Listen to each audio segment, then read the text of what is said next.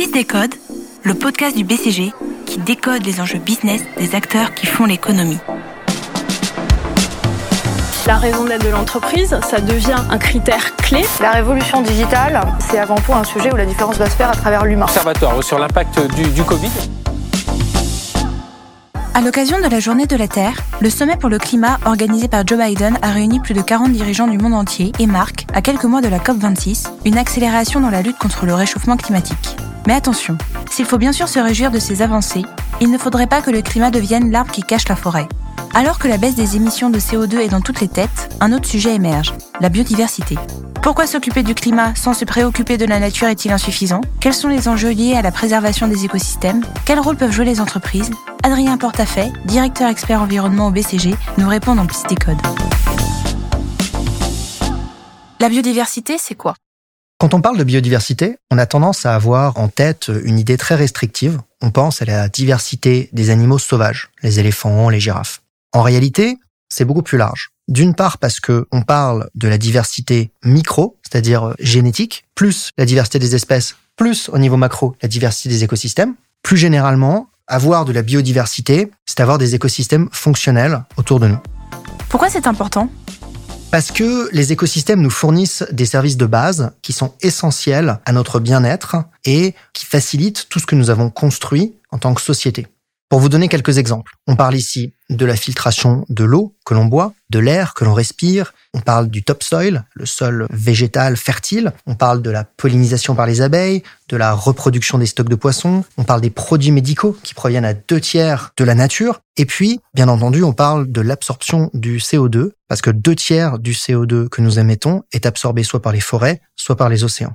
Tout ça, c'est essentiel à notre survie. Ce sont des services écosystémiques. Et leur valeur qui n'est pas euh, monétisé, est estimé cependant à deux fois le PIB mondial. On n'aurait tout simplement pas les moyens de payer si la nature ne nous offrait pas tous ces services, si on devait produire ces services de manière artificielle. Et quelle est l'urgence? WWF nous dit que depuis 1970, la biodiversité des espèces a décliné de 68%. C'est énorme. Et c'est causé par les hommes, à travers cinq grandes pressions. La première, c'est la transformation des espaces naturels. Par exemple, la déforestation agricole pour l'huile de palme, pour le soja. Ou bien l'artificialisation pour construire des villes. La deuxième, c'est la surexploitation des ressources. Par exemple, la surpêche. Puis la troisième, ce sont les gaz à effet de serre qui causent le changement climatique. La quatrième, la pollution des sols, de l'air, de l'eau, notamment causée par l'agriculture intensive ou les industries polluantes. Et puis la dernière, c'est la diffusion des espèces invasives à travers, par exemple, le transport maritime. Donc on retrouve des espèces dans un écosystème où elles n'ont pas lieu d'être et elles viennent déstabiliser ces écosystèmes.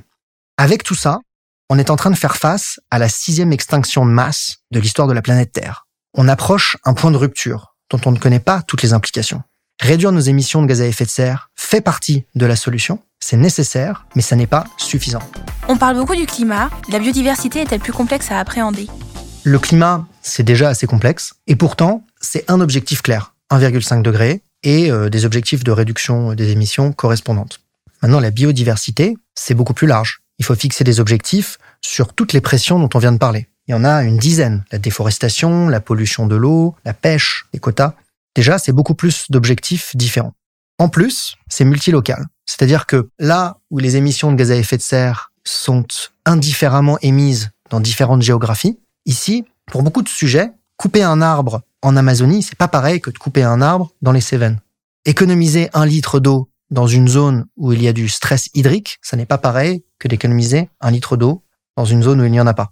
Les entreprises qui veulent travailler sur la biodiversité, elles font face à une multitude de thématiques qui doivent être priorisées en fonction de leur empreinte et elles doivent ajuster leurs objectifs et leurs réponses sur ces thématiques au contexte local de leurs différents sites ou de leurs différents fournisseurs. Pourquoi les entreprises doivent se saisir de ces enjeux et comment peuvent-elles agir?